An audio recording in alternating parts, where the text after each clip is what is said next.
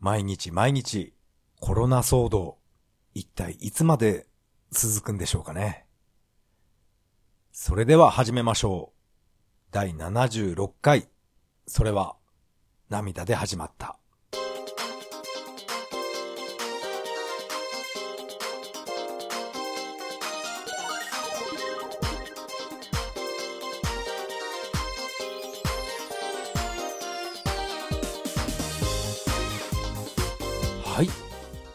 改めましてこんばんは。タカと言います。よろしくお願いします。いや、それにしてもコロナ騒動がもう終わりが見えませんね。えー、現在でもあのドラッグストストアや、えー、スーパーなんかで、あとダイソーですね。マスクは一切売っていません。えー、マスクどうなっちゃうんでしょう。なんか、あれなんですよね。どの情報を信じていいのか正直わかんなくなってきましたね。コロナウイルスで亡くなった人はもう、ね、年配の人、年配の人しか亡くなっていないから、そんな心配することないんだよっていう人も、まあ中にはいますね。だからマスクなんかしても、何の効果もないんだよって、そういう情報も、えー、っと、YouTube かな？それで見ました。見たことがあります。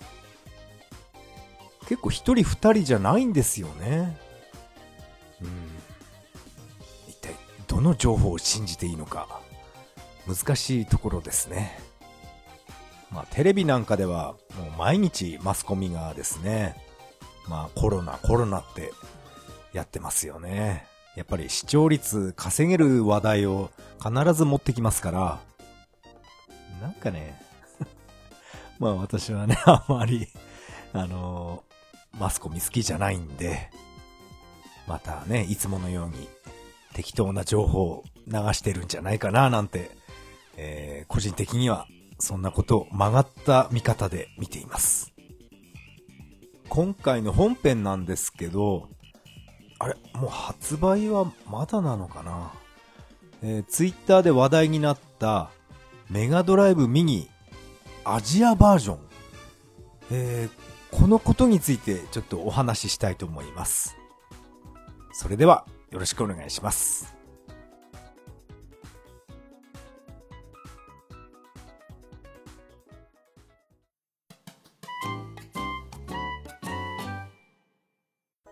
はい。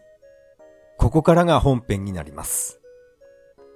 今回はですね、このメガドライブミニアジアエディション、この話をしたいと思います。えー、ツイッターで、えー、ちょっと前ですね、ちょっと前じゃないか、かなり前かな。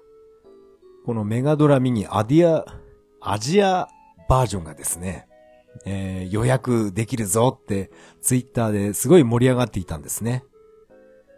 その騒ぎに、え、便乗して私もそのツイートいっぱい、見ていた時がありました。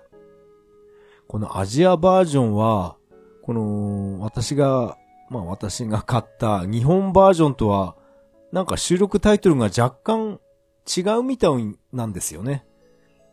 えー、それをちょっと、うん、お話ししたいと思います。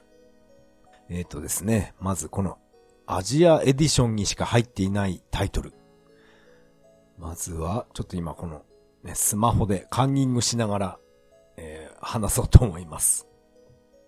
まずは、バーミリオン。これが入ってますね。うーん、これね、いいですね、バーミリオン。バーミリオンが好きだっていう人結構いると思うんですよね。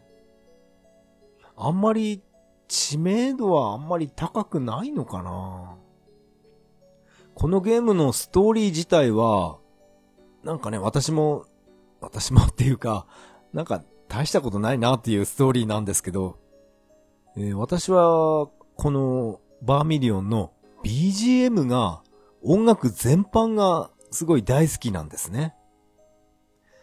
うん、これバーミリオン、やっぱいいな、音楽。これはね、あの、おすすめします。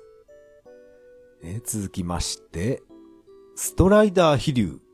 これが収録されています。えー、これメガドライブで、まあ、やったことありますけど、私はあんまり上手くなかったんですよね。これってアーケードの移植でしたっけ？えー、アーケードも私はやったことがありません。メガドライブ版でちょっとだけやったことがあります。うん、あんまり私は得意ではないですね、これは。そしてお次は、I love ミッキーマウス。不思議のお城大冒険。えー、このミッキーマウス関係のゲームっていうのは、私はあんまりね、あんまりやらないですね。ミッキーマウス大好きっていう男の人っているんですかね？私の周りには、えー、いません。誰もいません。あただ、あのー、奥さんと子供を喜ばせるために、我慢してディズニーランド行ってるっていう、そういう人は結構周りに何人もいます。うん、でも、ねまあ、しょうがないね。奥さんとか子供がね、喜んでくれるなら、まあ、我慢していきましょう。まあ、私は行きませんけどね。えーっと、まずいですね。あんまり、ね、ミッキーマウスのことを悪く言うと、えー、消される危険性があるんで、えー、次行きましょう。えー、次はですね、ワンダーボーイ5、モンスターワールド3、なんかややこしいですね、このタイトル。ワンダーボーイシリーズの5作目で、モンスターワールドの3ってことですか？何ですか？これは。こんなゲームありましたっけ？ちょっとよくわかっていません。えー、次はですね、ぷよぷよが入ってます。えー、無印ぷよぷよですね。えー、日本版のメガドラミニには、ぷよぷよ2が入ってますけど、こっちのアジア版には、1、ぷよぷよ1ですね。ああ、やっぱり2の方が人気なのかな。あの、総裁システムが画期的でしたよね。ぷよぷよ2。えー、このぷよぷよ1には、ん、総裁システムはな、なかったですよね。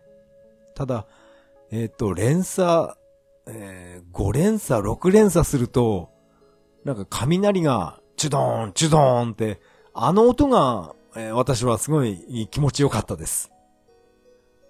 まあ私はめったに、あの、大連鎖ってできなかったんですけど、たまにね、偶然、そういった連鎖が発動してしまって、うん、チュドーン、チュドーンって言ってましたね。そして次は、アウトラン2019。えー、これは、えー、YouTube で私は動画、えー、見ただけなんですけど、うん、これ、なんでこれアウトランっていう名前つけたのかなってちょっとね、不思議な感じがしました。近未来のドライブゲームっっていう、そんな感じに見えましたね。うん、2019。2019って読むのかな？去年ですね。えー、そして次は、シャイニングフォース2、イニシエの封印。うん、シャイニング2が入ってるんですね、こっちは。私は1も2も両方好きですね。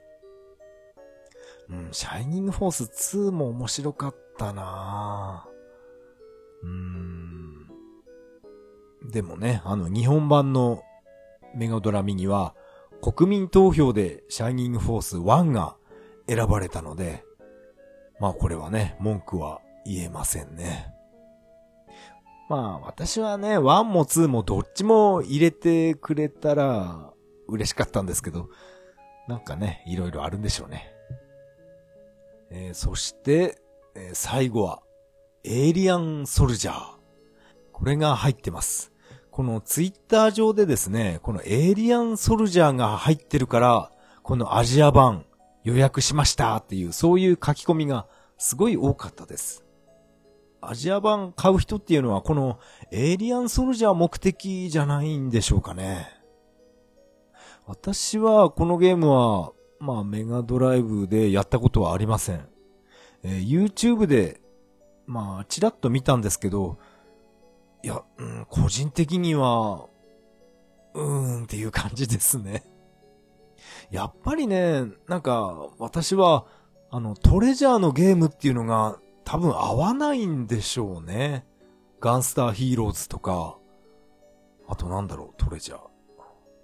そ れぐらいしか今、ちょっと思い出せないんですけど、ガンスターヒーローズとか、このエイリアンソルジャー、なんか画面が、なんかぐちゃぐちゃ、ごちゃごちゃして、なんか見づらいんですよね。だから、なんかね、私は受け付けないんですよね。ガンスターヒーローズよりも、まあ以前も言いましたけど、あの、コナミのスーパーコントラ、えっ、ー、と、ハードコアでしたっけ？あっちの方が、なんかね、私は、うん、好きなんですね。まあ、どちらも似たような横スクロールアクションだと思うんですけど、なんかね、ガンスターヒーローズは、とにかく、もう、画面がごちゃごちゃして、えー、見づらいんです。エイリアンソルジャーもなんかそんな風に私は見えました。えー、ですから、特にこのエイリアンソルジャーやりたいなとは、まあ私は感じなかったんですね。エイリアンソルジャーが本当にこの好きな人が多いんですね。えー、私は今まで知りませんでした。こんなに人気があるソフトとは本当に知りませんでしたね。エイリアンソルジャーよりも、エイリアンシンドロームの方が、あっちの方が私は好きですね。あの、おどろおどろしい、あのゲームが、うん、いいですね。あ、エイリアンシンドローム、あれか。エイリアンストーム。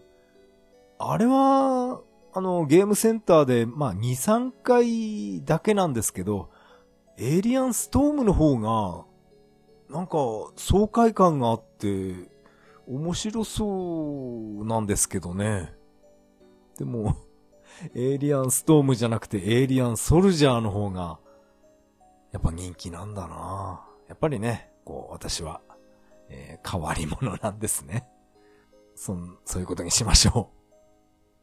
メガドラミニアジアバージョンの話は、こんな感じでしょうかね。えー、ちょっと話は変わるんですけど、えー、3月、えー、今月はですね、え、PC エンジンミニが発売されますね。発売日は、発売日ちょっとわからないですけど、私は予約とか何にもしてないんで、まあ買う予定もないんですけど、うん、友達が、えー、予約済みなんですね。PC エンジンミニうん、源平東馬伝入ってるんですよね。PC エンジンミニは、イースくらいかなやってみたいなって、えー、思ってるのは。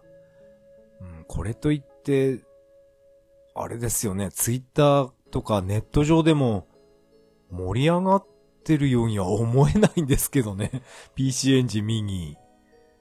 うん、どっかで盛り上がってるのかな？ただ、えー、自分が知らないだけで、えー、めちゃくちゃ盛り上がってんのかな？メガドラミニの、このね、開発陣の熱量もちょっと、尋常じゃなかったですよね うん。あれに比べると、PC エンジンミニ、なんかね、パンチがないっていうかなんていうか、やっぱりメガドラミニと比べちゃうと、うん、かわいそうかな。メガドラミニメガドラミニっていうかもうセガが異常だったんですよね。力の注ぎ方が。うん、テトリスも入れちゃったし、ダライアスも入れちゃったし、とにかく、ね、とにかく破天荒なことをやってくれましたよね。メガドラミニ。それに比べると、PC エンジンミニ、なんかおとなしく、うん、おとなしく見えてしまうんですね。もしかしたら本当にどっかで、なんか盛り上がってるのかもしれませんね。生配信っていうんですか？あのメガドラミニ、あの、おまけ話とか、あんな感じで PC エンジンミニも、どこかでね、配信してるのかな？うん、ちょっと後で、探してみたいと思います。今回のメガドライブミニアジアエディションについては以上になります。ありがとうございました。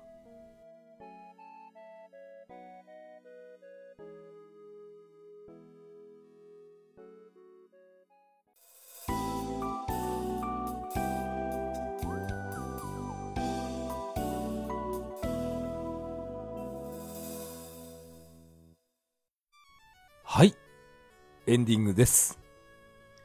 エンディング曲はメガドライブ版ソーサリアンから Beautiful Day になります。第76回目の配信、いかがだったでしょうか？今回はですね、メガドラミニアジアエディションについて、えー、お話ししてみました、えー、私はこのアジア版っていうのはね、えー、買いませんでした。買う予定も、うん、この先ないですね。まあ、私は個人的にですけど、メガドラミには、この日本版、これで、えー、満足しています。やっぱりラインナップが非常にバランスがいいなって感じています。まあ、それ以前に、あんまり最近ゲームやってないんですよね。メガドラミニも含めてですけど、うん、ゲーム、ゲームやる時間をなんとか作りましょう。やっぱりあれなんですよね。私がメガドラミニあんまりプレイしてないっていうのは、えー、どうやっても私はなんか遅延を感じてしまうんですね。この家のね、テレビでやっても、あとモバイルモニターでやっても、どうしてもこの遅延が気になってしまって、うん、シューティングとかはなんかやりづらいなって感じてしまうんですね。なんかね、ほん、ほんの少しなんですけど、実機と比べると、なんかね、親って思ってしまうんですね。うん、まあ、これは、これはね、しょうがない、しょうがないことなんでしょうか。どうなんでしょう。えー、ここでメッセージを紹介したいと思います。シーサーブログの投稿フォームから、トールさんからいただきました。ありがとうございます。た、大変です。あ、はい、どうも、トールです。大変なんです。ここ最近すべてのポッドキャストが全然ダウンロードされてないんです。バッテリーも1日どころか半日も持たなくなりました。もう限界です。トールの iPhone 5C、丈夫で長持ち 5C、思い出いっぱい 5C、ありがとうお疲れ様です 5C。それでは、アテブレベオブリガードといただきました。トールさん、メッセージありがとうございました。えー、っとですね、このメッセージはですね、前回のポッドキャストで、私は、えー、このメッセージに気がつかなかったんですね。前回のポッドキャスト配信してから、このシーサーブログ見て、あーと思ってしまったと思ったんですけど、まあ、次回かな、必ず読むってことで、えー、今回読まさせていただきました。えー、トールさんですね。うん、この iPhone。もう限界なんですね。iPhone この 5C。うーん、これね、やっぱ iPhone 使いやすいんですよね。まあ私も、この契約は切れてしまったんですけど、この iPhone6、今でも使ってます。まあ契約は終わってるんで、もう Wi-Fi だけですね。Wi-Fi があるところだけでインターネットやったり、えー、ポッドキャスト聞いたり。まあ、電話はできないですね。あ、Wi-Fi、あ、できないですよね。うん。とにかくインターネットやりたいときはこの iPhone6 で私、やってます。どうしても Android っていうのは、どうもあれは、なんか使いづらいんですよね。ただの電話として Android は使ってます。あっちでインターネットをやろうとは思わないですね。まあまあ、まあ、その話はともかく、えー、この iPhone、うん、バッテリーも1日どどころか半日も持たなくなりましたとあるんですけど、うん、そうですね。私もこの、もうバッテリー半、まあ、半日は持ちますね。バッテリーがどんどん弱くなってきました。まあね、しょうがないですね。消耗品なので。あ、あと、このすべてのポッドキャストが全然ダウンロードされないってことなんですけど、えー、っと、これはですね、あの、シーサーブログのメンテナンスが入っていた時の話ではないでしょうか。私もですね、この自分のこのポッドキャストが、えー、なんか聞けなくなっていたんですね。最近のあの、配信したものじゃなくて、今まで配信したもの全部、なんか、このエピソードは再生できませんってなってしまって、ああ、なんだこれって、かなり私は焦ってました。なんか消されたのかなって、えー、すごい 慌てていた時があったんですね。そして、あのー、このメンテナンス中ですよって、あの、親切に教えてもら、もらいまして、あ、それで、えー、私は、やっと理解できたんですね。あ、だからこれ、ダウンロードされなかったんだって、そこでやっと気づきました。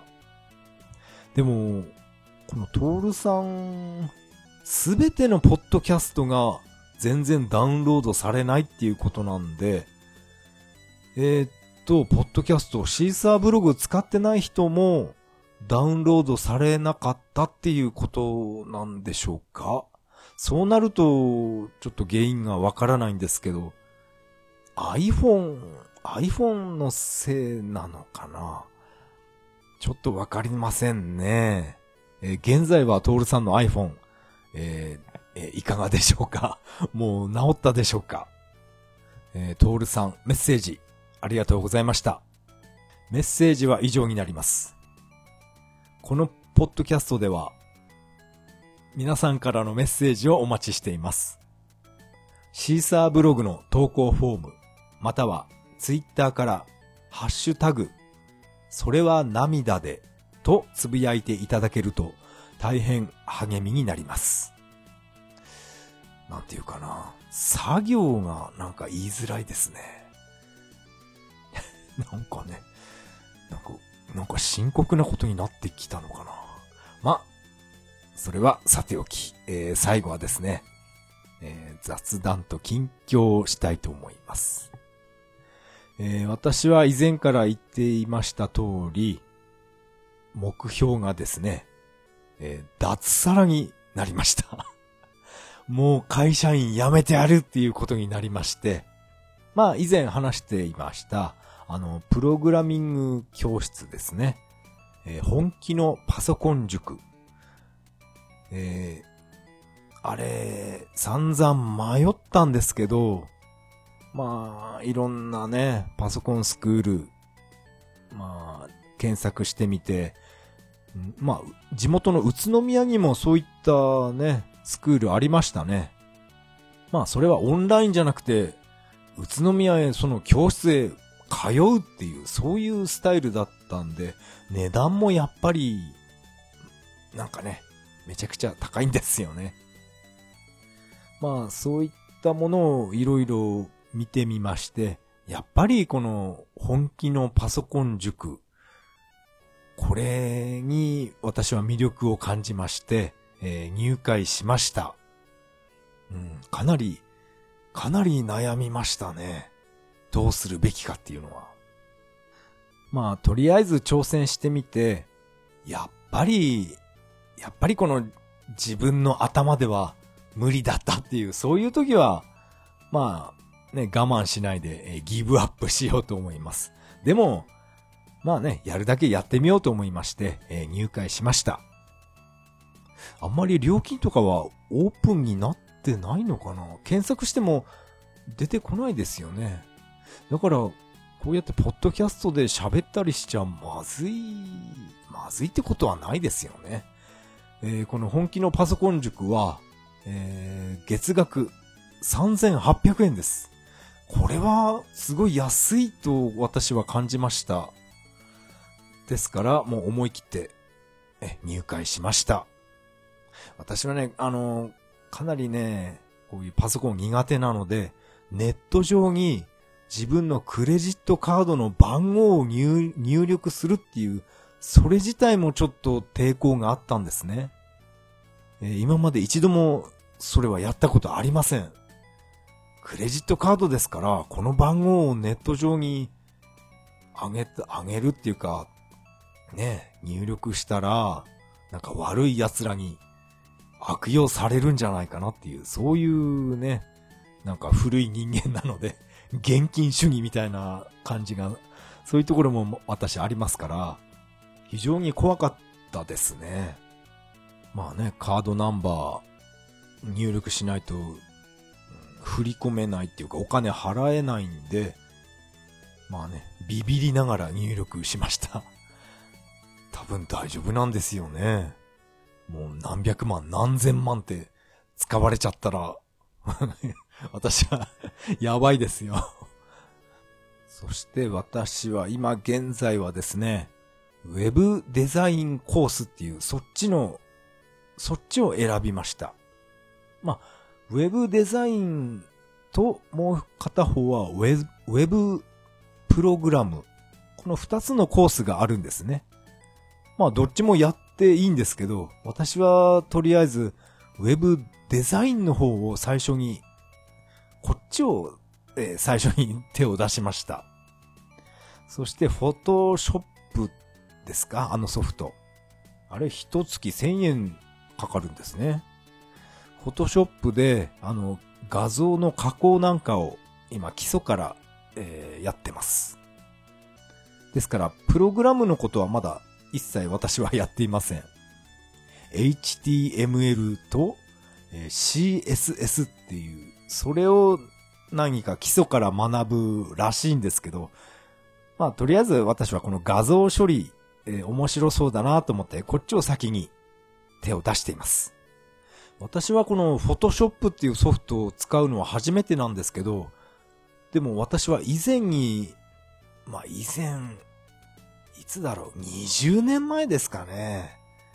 えー、パソコンで年賀状を毎年作ってたんですね。ふざけた年賀状を。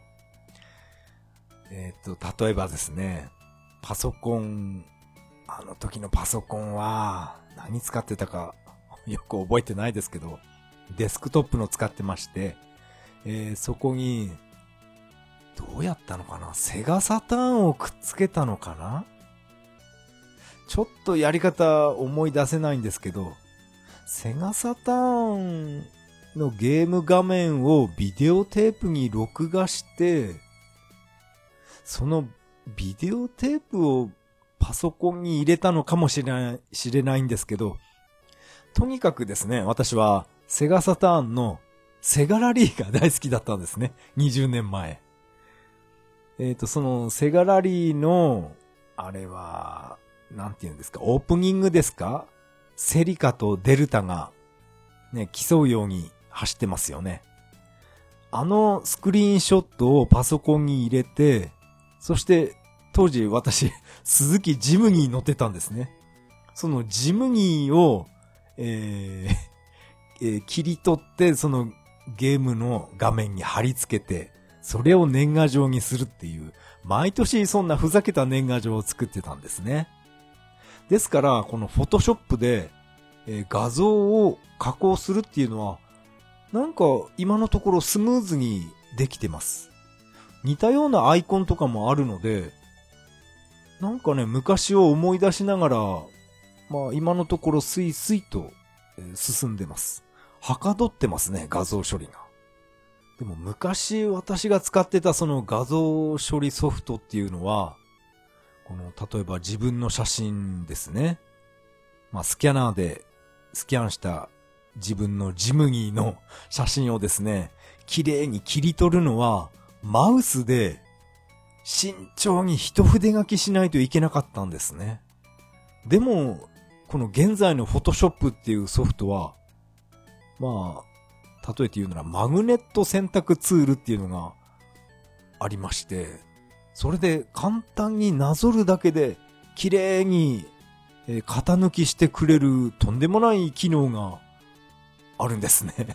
いやーこれ便利だなーって思いながら、あのー、私はこのフォトショップ、いろんな、うん、いろんなツールを使って今基礎から勉強してます。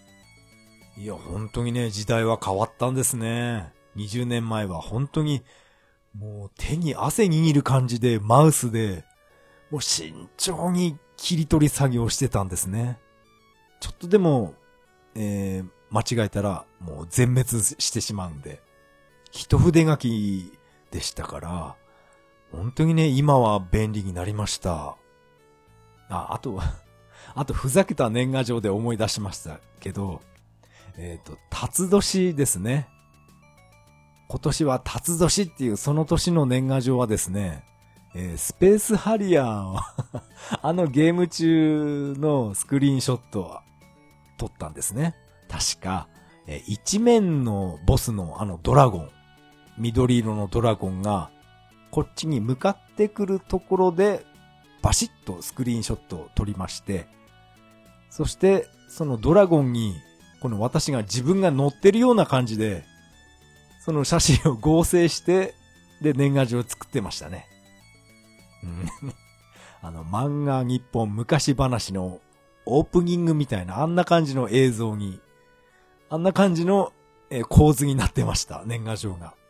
明けましておめでとうございますとか、えー、その文字入力して、うん、今年は、今年は辰年だみたいな、なんかそんなようなうん文字書きましたね。そういうふざけた年賀状を毎年毎年、うん、作ってました。20年前かな。セガラリーが、あれ、1995年ですよね、あのゲーム。あ、やっぱり20年前でいいのか。あ、いや、25年前か。95年っていうのは。いやいやいや、すごい前の話ですね。えー、まだ私がめちゃくちゃあの、あの、ボロボロの一軒家に住んでいた時の話ですから、25年前か。またなんか色々思い出しますね。あの、私が住んでたボロボロの一軒家はまだあるのかなちょっと今度見に行こうと思います。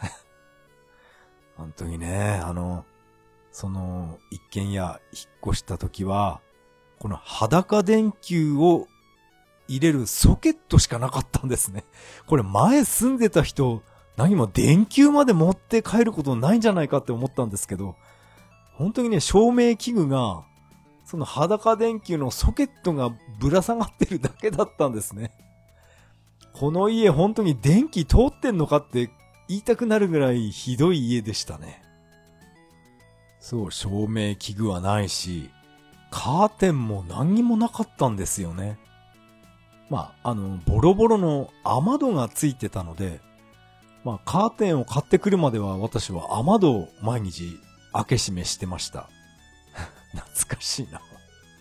でね、そうそう、あの家は、私は当時、あの、クーラーを買うお金もなかったので、エアコンなしで、もう夏場どうしようもなくて、えー、ホームセンターで子供用のビニールプール買ってきまして、お風呂場で、えー、水、浅く水を張ってチャプチャプしながら、えー、寝てましたね。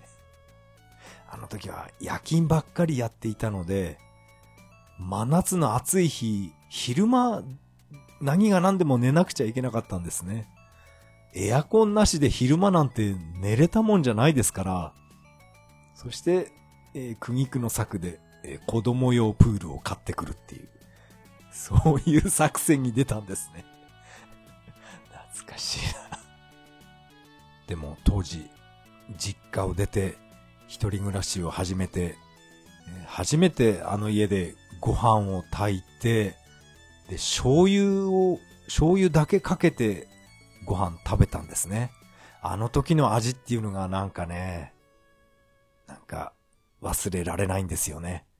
これから、えー、俺の生活が始まるぞっていう、そんな味なんですよね あの、ご飯に醤油だけかけて食べてた。懐かしいな。まあ、そういうね、そういう時期もあって、えー、今の私があるわけですから。何の話でしたっけ？そうそうそう、えー、っとですね、そのパソコン教室ですね。まあ、まあね、もう脱サラを目標に今一生懸命勉強してます。まずはこのフォトショップの、えー、基礎知識。フォトショップの基礎から今やってます。そして、え、っと、HTML と CSS っていうプログラムを覚えて、あと、それだけじゃなくなんか色々ありましたね。Ruby とかなん、なんて書いてあったかな。とにかく、えー、やることがたくさんあるんですね。まあ、そういった Photoshop とか、なんだ ?CSS とか、そういったことをもうかなり理解できるようになってから、それからですよね、えー、問題は。なんかバナー広告とかそういったものを作る、えー、お仕事とか、なんかいろんな仕事の種類なんかも、なんか勉強できるんですよね。ランディングページとか、なんか、いろんな言葉出てきてね、今、頭パンクしそうなんですけど、とにかく今私は毎晩、このフォトショップをいじってます。面白いですね。本当にね、あの年賀状を作っていたあの頃を思い出して、なんかね、毎晩楽しいんですよね、フォトショップが。楽しいって言っていられるのも、今のうちかもしれませんね。フォトショップのこれが終わって、そして次はプログラムですね。HTML、ML と、えー、CSS。これに手を出したときに、ああ、やっぱ俺は無理だってギブアップする可能性もゼロじゃないですけど、でもなんとかね、なんとか勉強して自分のものにしたいと思います。本当にね、もう、サラリーマン終わりにしたいんです もう会社いいです。でもね、まあ以前も言ったと思うんですけど、こういったプログラムの勉強とかは、無料でできるのになんで、えー、お金払っちゃう情報弱者がいるんだっていう、そういった意見もかなり、えー、耳にしましたね。特に YouTube で。こんなのにお金出すなんて、本当にお前ら騙されてるぞっていう、そこまで言っちゃう人もいました。でも私は、えー、いいと思うんですよね。個人の自由なんで。0円で独学でできちゃう人はまあ、それはそれですごいと思いますけど、私みたいな本当は、本当にね、何もパソコンできないんですよね。だから、ちょっとだけ、あの、ちょっとだけあの、レールに乗せてほしいんですよね。そんなね、50万、60万ってお金払ったわけじゃないですから、ちょっとだけレール引いてもらって、あとは、あとはね、なんとか自分で進んでいきたいんですよね。だからね、うん、こんなのにお金払うやつは、うん、情弱だなんて言わないでほしいんですよね。なんていうかな。あの、プロレスはインチキだって言ってる人を思い出したんですよね。うん、でも、私、うん、プロレス大好きで昔見に行ってました。あんなのは、いいんですよ、プレ、プロレスはあれで。あの、ジャイアント馬場の16問キックなんていうのは、あんなのは、あれは、馬場が足持ち上げてるだけなんですから、そこに自分からぶつかっていくっていう、あれを見たくて、私はお金払って見に行ってるんで、それなのに、プロレスはインチキだとか、まあ、言いたい人はもう、言ってればいいじゃんっていう感じなんですよね。そう、あれ、こっちからぶつかりに行くんですよ、あれは。16問キックっていうのは。あれね、本当に、うん、楽しかったな何度も私は小山遊園地に見に行きました。ジャイアントババ、本当に大きいですよ、あの人。えっと、2メーター9センチでしたっけ？正しい身長は。めちゃくちゃでかいですよ。そして、やっぱり、あの、生でえー、16問キック見てきました。馬場が一生懸命片足持ち上げてるだけですよ、あれは。それをお金払って見に行って、ものすごい楽しみました。もう私はもう大満足でした。だから、そんなね、お金払ってプログラム勉強するやつはバカだみたいなこと、まあ言うのは、まあ言う人はもうそれでいいと思います。うん、もう私はもうすごい満足してるんで、個人の自由ですよね。なんでプロレスの話になったんでしたっけ？まあ、そんな感じです。あの、あの、エーゲンはるかの唾攻撃も、あれ汚くて、もう逃げ回ってましたね。小山遊園地で。本当に、あの、全日本プロレス、楽しかったなまあ、まあ、こんな感じで、えー、最近はですね、もう、夕飯の後はずっとノートパソコンばっかりいじってます。まあ、フォトショップばっかりいじっています。まあ、頭の中、もうパンパンですね。こんな状態でもし、あの、手話講座、あれの申し込み用紙がなんか届く予定なんですけど、手話講座、どう、どうしようかなって悩みますね。一生懸命今、このね、脱サラに向けて、フォトショップとかプログラミングを、えー、やろうって頑張ってる時に、それに加えて、えー、手話教室、えー、5月からえ基礎、基礎編が始まりますっていう、そういう申し込み用紙が届いてしまったら、どうするべきかって、ちょっと今から悩んでます。せっかくあそこまで手話も、あそこまでやったんだからっていう考えもあるんですけど、やっぱり今のところ一番の目的は、うーん、副業というか、脱サラなんですね。だから手話は、ちょっとね、本当に悩みますね。まあこうやってな悩んでる時は、うん、手話講座を通うきっかけになった声の形、あの映画を見直してみますか。あれ見ると必ず私は号泣するんですよね。まあ、たまには泣くっていうのもいいことだと思います。えー、それでは次回配信まで。さよなら。